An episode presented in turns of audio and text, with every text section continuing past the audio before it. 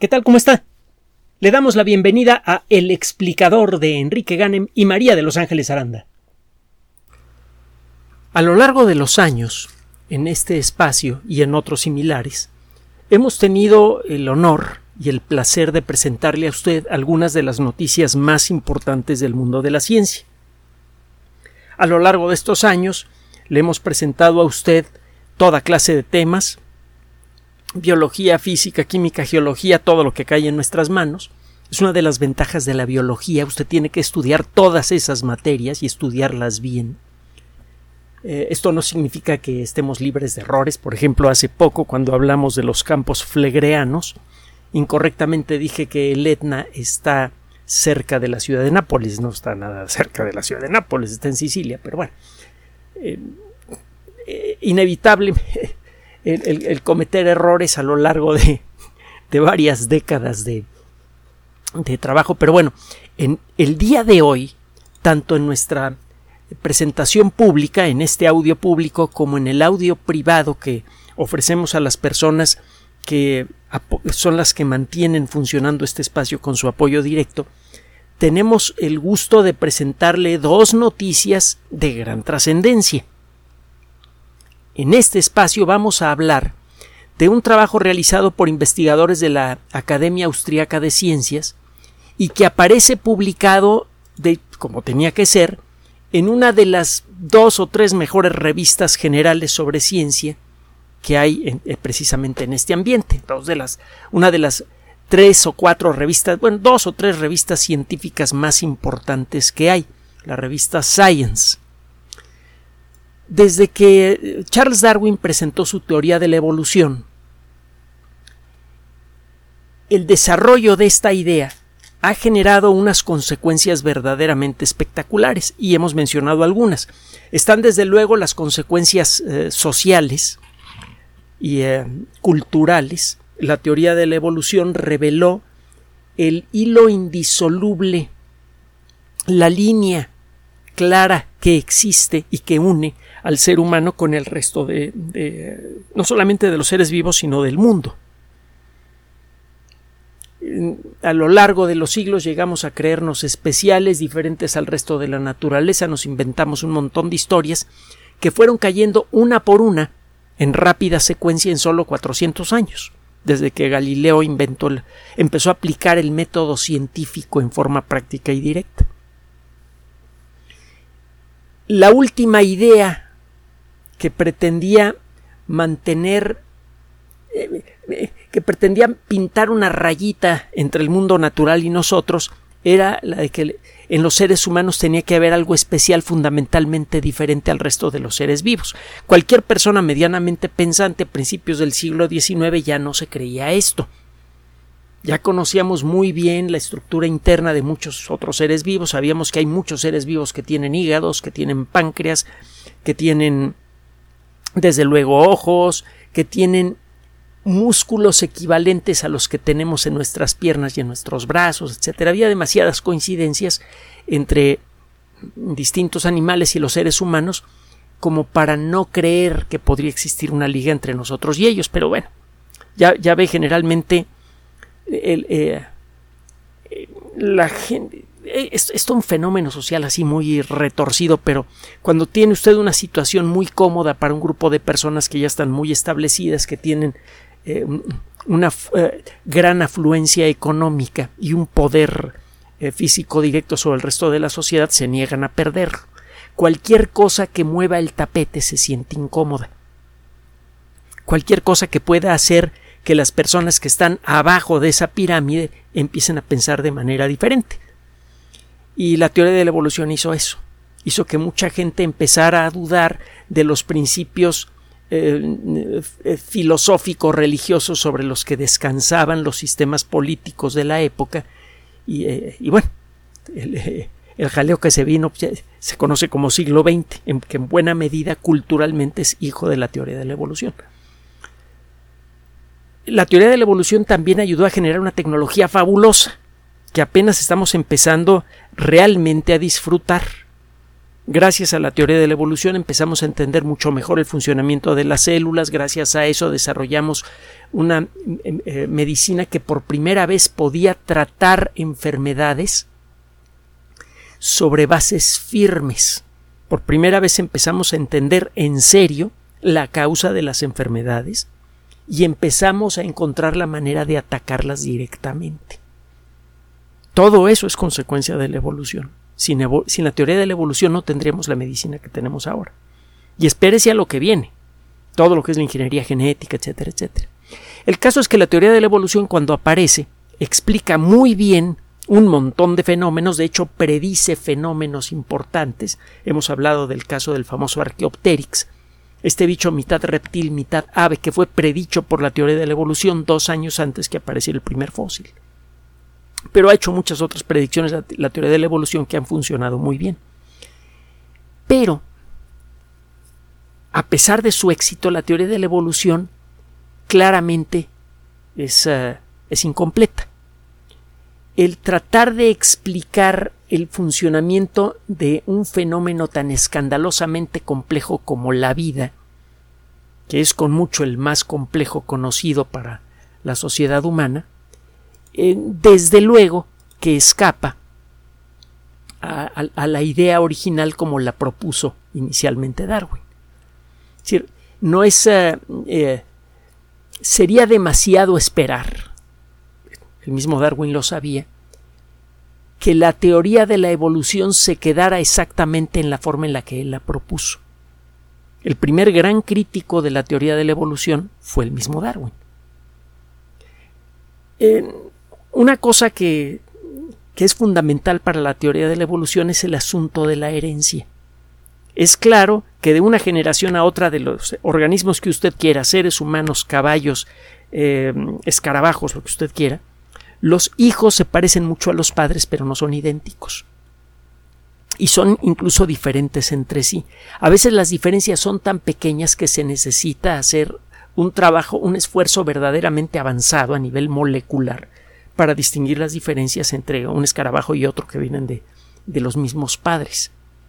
En otros casos no. En el caso de los seres humanos hay diferencias obvias en las caras, las alturas, las características del cabello entre los miembros de una familia. Darwin utiliza esto como base para explicar el proceso de evolución lo hemos platicado muchas veces, dice, bueno, ok, cada organismo es ligeramente diferente y eso significa que a cada organismo le puede ir de manera diferente cuando se enfrenta al ambiente. Una pequeña característica que puede resultar una ventaja o una desventaja en ciertas circunstancias.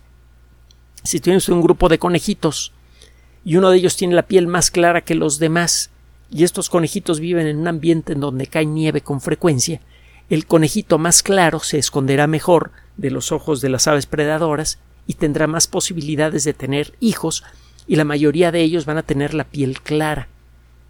Si por accidente nace uno con la piel más clara, se refuerza este, este proceso y al cabo de un tiempo tiene usted una nueva especie. Claro que esto de ser de, color claro es una ventaja en un ambiente nevado, pero es una desventaja en un ambiente, por ejemplo, un lugar donde hay rocas muy oscuras y donde hay mucha vegetación. Entonces un conejito blanco se ve inmediatamente desde el aire. Y ya sabe lo que le pasa. El desarrollo de la teoría de la evolución entonces se basa precisamente en este proceso de herencia que de manera accidental cambia un poco las características de los hijos en relación a los padres. Y Darwin mismo lo dice, no sé de dónde viene esto. La respuesta comenzó a aparecer con el trabajo de Gregorio Mendel, que vino unas décadas más tarde.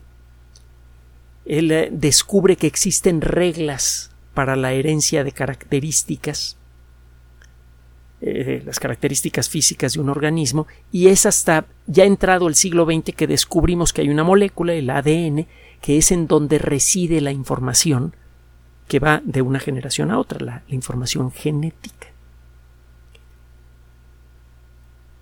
Empezamos a, a estudiar el ADN con gran detalle para tratar de entender su funcionamiento molecular, porque nos quedó claro que para poder entender todos los grandes procesos de la vida, incluyendo el proceso de la evolución, necesitamos entender el ADN. El descubrimiento de, del ADN y luego de la función del ADN validó la teoría de Darwin. Y al mismo tiempo la cambió.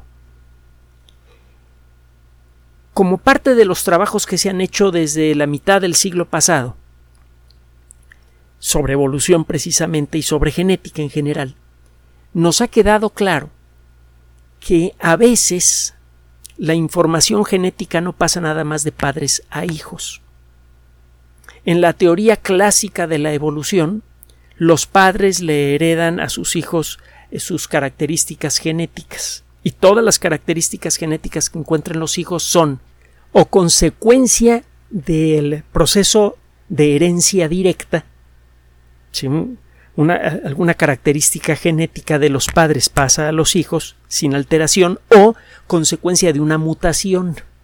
Por ejemplo, el gene que sirve para controlar la producción de insulina puede pasar alterado por un accidente molecular al, hijo.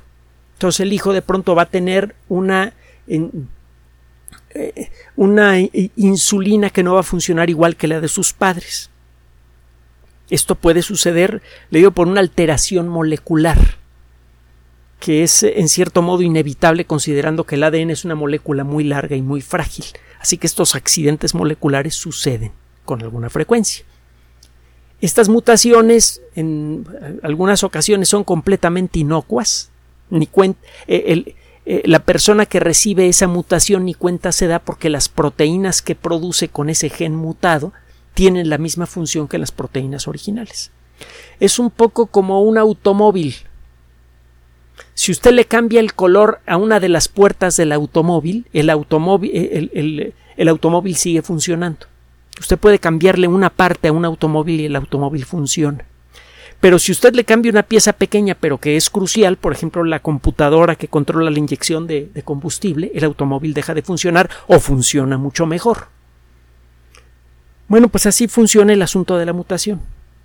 De manera accidental puede suceder que la información genética se copie mal de padres a hijos y esa información mal copiada puede hacerle la vida mucho más difícil al hijo o hacérsela mucho más fácil según las circunstancias. Existen otros mecanismos reconocidos gracias a Mendel que sirven para crear variabilidad de una generación a otra para que los hijos sean diferentes a los padres. Pero a la hora de empezar a estudiar con detalle cómo funciona el proceso de la herencia, y em, a la hora de empezar a estudiar muy de cerca el funcionamiento de la molécula de la herencia, a la hora de empezar a leer los genes de, de, de un organismo, nos empezamos a dar cuenta de una cosa verdaderamente rara. Empezamos a encontrar, por ejemplo, que en los seres humanos hay información genética, hay trocitos de ADN que tienen exactamente la misma información que la que encuentra usted en algunos gusanitos o en algunas plantas. Usted puede encontrar genes cuya formulación es idéntica a la de genes de algunos reptiles. Ah, caramba.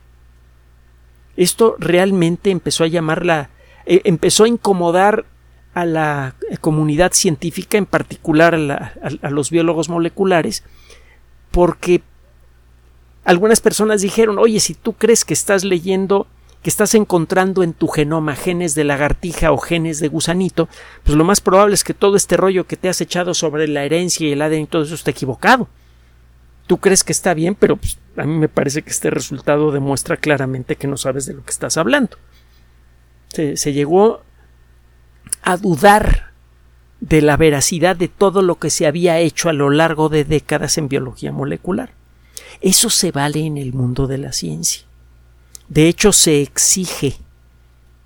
Es una exigencia el darle prioridad a la evidencia sobre las preferencias de, individuales. Uno puede estar muy a favor de una idea, por ejemplo, la teoría de la evolución, pero si aparece evidencia en contra, y la evidencia eh, viene de una fuente verificable, Entonces hay que hacerle caso a la evidencia por encima de las preferencias de uno. Eso no pasa en otros ambientes. En todos los demás rincones de la sociedad humana, primero defendemos nuestras ideas y luego vemos si se conforman o no con la verdad. Si es que lo hacemos. Es una de las virtudes de la ciencia, es de, lo más importante que puede enseñarnos la ciencia a la colectividad humana. Aprender a poner por delante la evidencia objetiva y dejar atrás nuestras preferencias personales en materia de religión, de política, de economía, de eh, estructura social, de lo que usted quiera. Vaya hasta para discutir del fútbol, Chihuahua. Bueno, el caso es que obviamente cuando aparecieron estas, eh, estos casos, un montón de investigadores se pusieron a, a revisar paso a paso todo lo que se había hecho sobre cuestiones de genética, nada más para ver si había algún error por allí, y no, no hay ningún error. Es claro que existen mecanismos que no habían sido considerados por Darwin, por Mendel y por todos los demás científicos que, le siguieron, los especialistas en genética, que permiten que la información genética pase de un organismo a otro, aunque estos organismos no estén relacionados. Durante mucho tiempo pensamos que la única manera en la que el material genético puede pasar de un organismo a otro es por el proceso reproductivo, sea sexual o asexual, pero solo por el proceso reproductivo. Pero empezó a quedar claro que existen otros mecanismos que pueden llevar genes de una planta a un ser humano o de un ser humano a una planta. Esto quedó confirmado de manera espectacular gracias a un trabajo realizado por un grupo de investigadores mexicanos, que fueron los que desarrollaron primero la tecnología transgénica, la tecnología que permite transferir genes de un organismo a otro, aunque sean organismos muy diferentes. Desgraciadamente, eh, los mexicanos trabajaban con un presupuesto, ya se imaginará, de este tamañito. Había una compañía eh, dedicada a cuestiones de alta tecnología química que estaba reflejando el trabajo de los investigadores mexicanos, se adelantaron y patentaron la tecnología. Y esta empresa ha hecho muy mal uso de esa tecnología, ha generado unos problemas sociales brutales, es responsable por miles de suicidios y por un montón de otras cosas, otro día platicaremos la historia. El caso es que eso le dio muy mal nombre a los transgénicos. Y luego de allí se inventaron la historia de que los transgénicos eh, le hacen daño a la salud. No es cierto, no hay un solo caso documentado de eso. Pero bueno, esa es otra historia. Eh, tiene que ver más con la chismología que con la biología. Existe ya un término para referirse a este proceso que permite que un gene de lagartija pase a una rosa. Que un gene pase de un de un organismo a otro muy diferente. Se le conoce como transferencia genética horizontal. Búsquela en la Wikipedia, en inglés es Horizontal Gene Transfer. Se abrevia como HGT. se ha visto evidencia evolutiva de esta transferencia horizontal, hemos hecho nuestra propia tecnología de transferencia horizontal, que es una réplica de lo que hace la naturaleza. Eso es lo que hizo eh, el equipo del doctor eh, Herrera Estrella, que eh, lo, hemos entrevistado incluso en este espacio, pero no se había podido identificar exactamente a un culpable de este proceso de transferencia genética. Se sospechaba que algunos virus podrían realizar esta función. Recuerde que un virus es una, es una bolita hueca de proteínas en su interior tiene algún material genético, si alguna forma de ácido nucleico, que son las moléculas que saben guardar información genética. Eh, las importantes son el ADN o ácido desoxirribonucleico y el ARN, el ácido ribonucleico. Esas dos moléculas que son casi idénticas químicamente saben guardar información que es interpretada por la maquinaria celular de cualquier célula. Y esto lo hemos mencionado en muchas ocasiones, como todos los seres vivos tenemos exactamente la misma maquinaria molecular. y eso es consecuencia de la teoría de la evolución, la información genética que sirve para producir proteínas que se encuentran en un ser humano pueden ser interpretada por la maquinaria molecular de una bacteria, si usted quiere. De hecho, se está haciendo a nivel industrial. Toma usted el tramito de ADN que sirve para fabricar insulina, se lo pone una bacteria, reproduce la bacteria en grandes cantidades, la bacteria empieza a producir insulina molecularmente idéntica a la humana. Usted la purifica, que es muy fácil de hacer en un caldo de bacterias, y la puede vender para que se la pongan las personas que necesitan insulina. Como esa insulina es de origen humano, genera una respuesta mucho mejor que la insulina que se usaba antes, que era de, animal. Y eso ha mejorado en mucho la, la, calidad de vida de las personas que necesitan inyecciones de insulina. Y eso en lo que la tecnología se pone al día y encuentra una cura contra la diabetes tipo 1 que ya estamos muy cerca de conseguir. Bueno, un virus es capaz de inyectar información genética en una célula. De hecho, es así como funciona. Si usted edita el contenido del virus, en lugar de inyectar información que sirve para que la célula se ponga a fabricar copias del virus hasta reventar, que es lo que hacen los virus naturales, usted puede conseguir que esa información genética que inyecta el virus se quede adentro de la célula y la célula quede alterada. Si esa célula es reproductiva o es una célula que eh, forma parte del proceso de producción de óvulos o espermatozoides, la siguiente generación del organismo que recibió a ese, a ese virus transformador tendrá nuevos genes. Esta idea se viene manejando desde hace años, se han querido identificar algunos virus como responsables de esto, pero no se había podido señalar con el dedo un caso específico.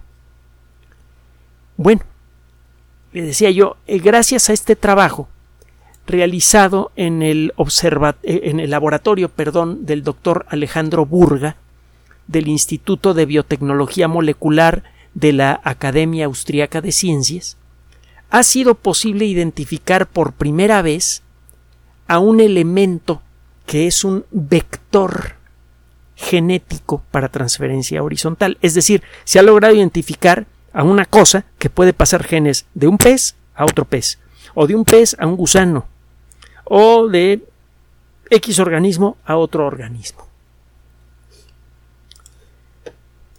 En el artículo mencionan algunos detallitos interesantes. Por ejemplo, hay dos, dos especies diferentes de peces, completamente diferentes, que viven en ambientes muy fríos, donde el agua es, está casi congelada. Estos peces para mantenerse vivos necesitan contar con una proteína que actúa como anticongelante en su sangre. Recuerde que los peces, a diferencia de los mamíferos, no generan calor interno de manera controlada.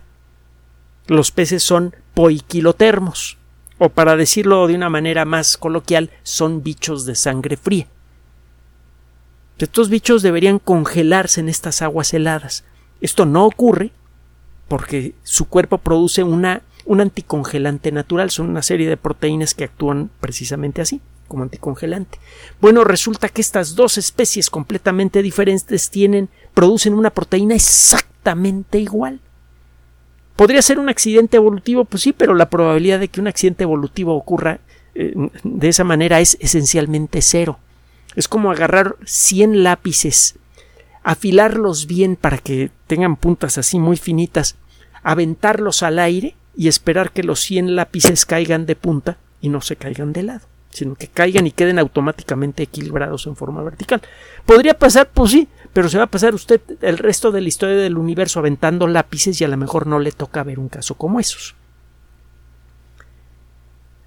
Eh, tiene tiempo que se ha eh, estudiado un tipo peculiar de tramos de ADN que se llaman transposones.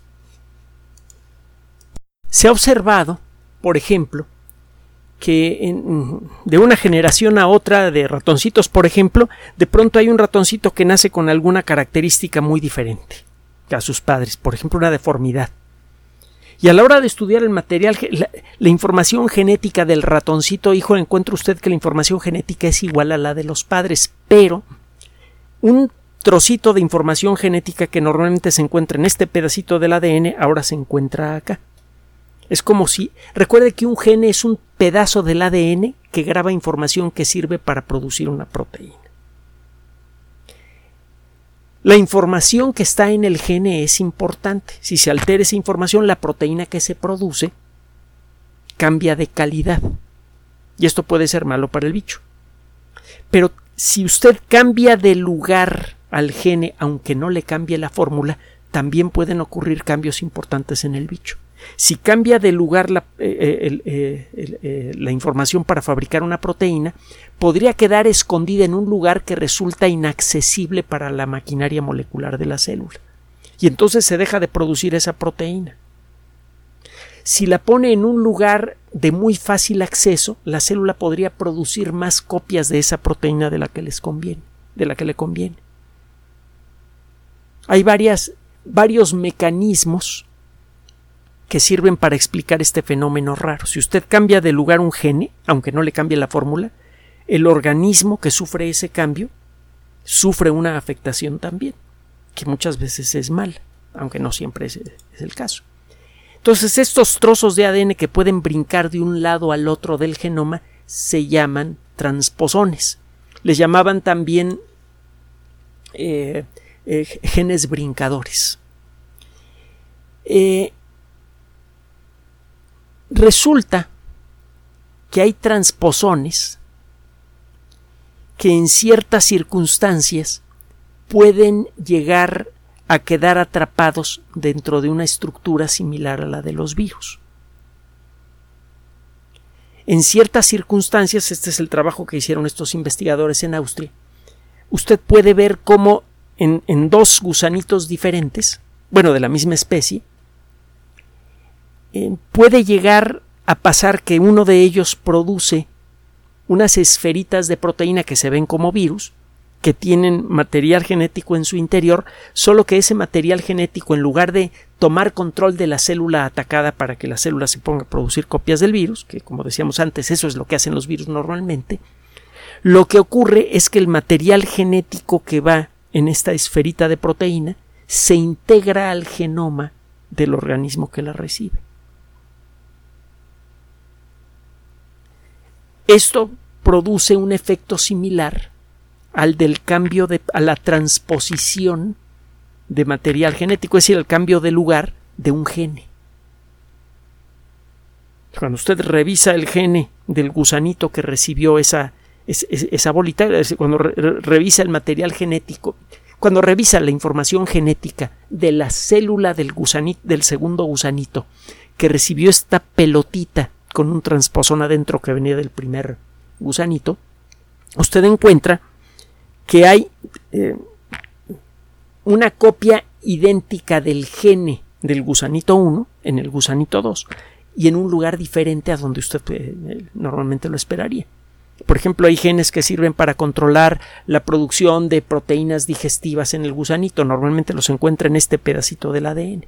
Pero si este gusanito recibe un transposón que viene de otro gusano, va a encontrar usted de pronto en esta otra región del ADN una gene que sirve para producir proteínas digestivas.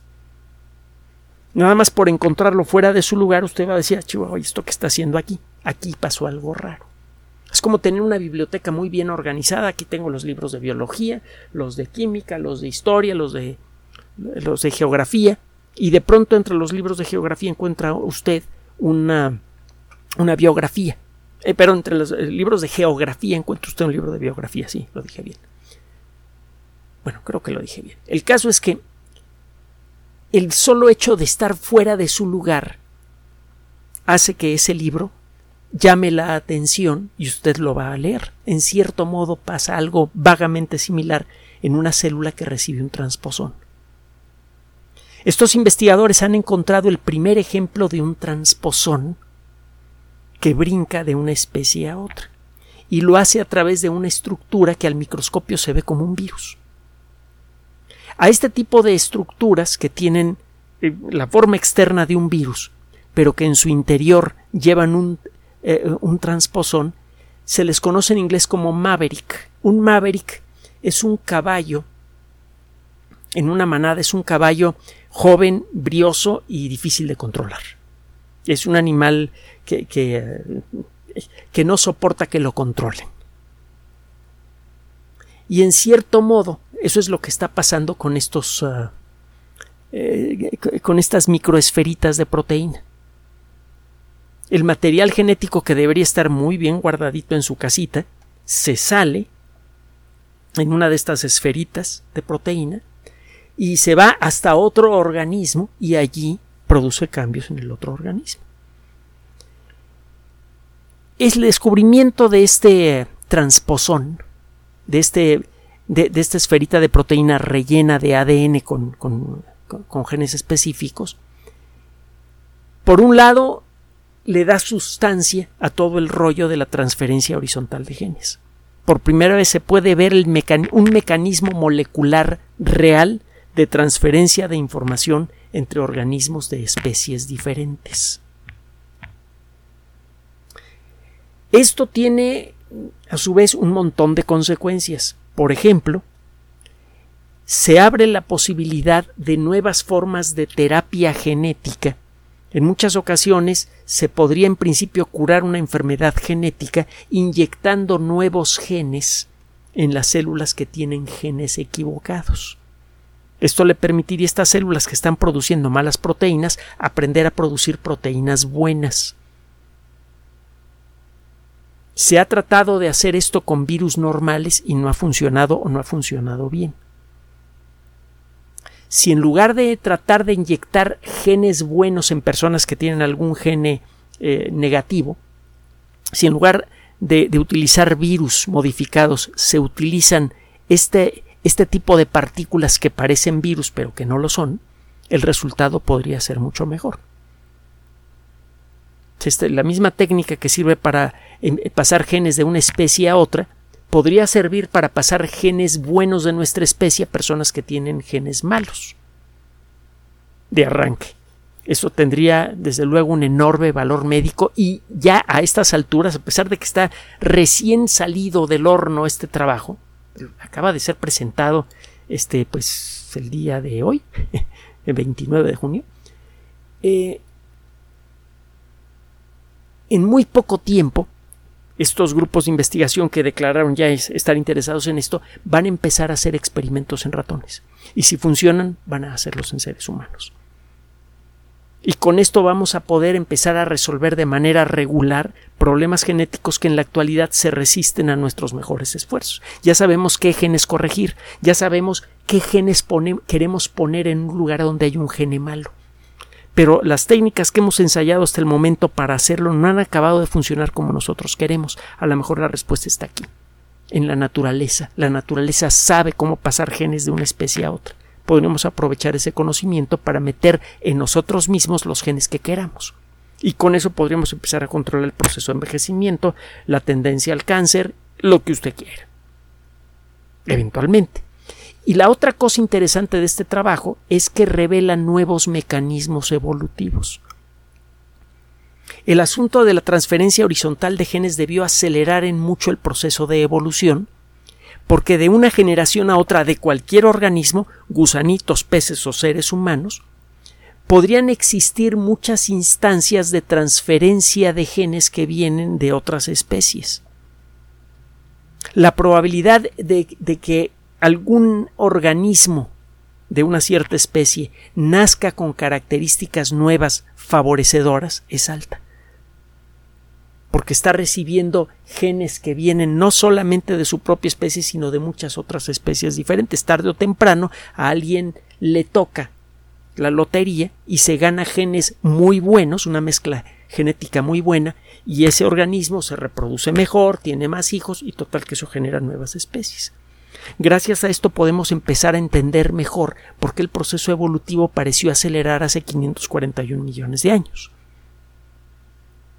Poco a poco, y gracias al trabajo de estos investigadores y de otros que trabajan en, en, rollos similares, estamos empezando a descubrir los secretos más íntimos de la vida.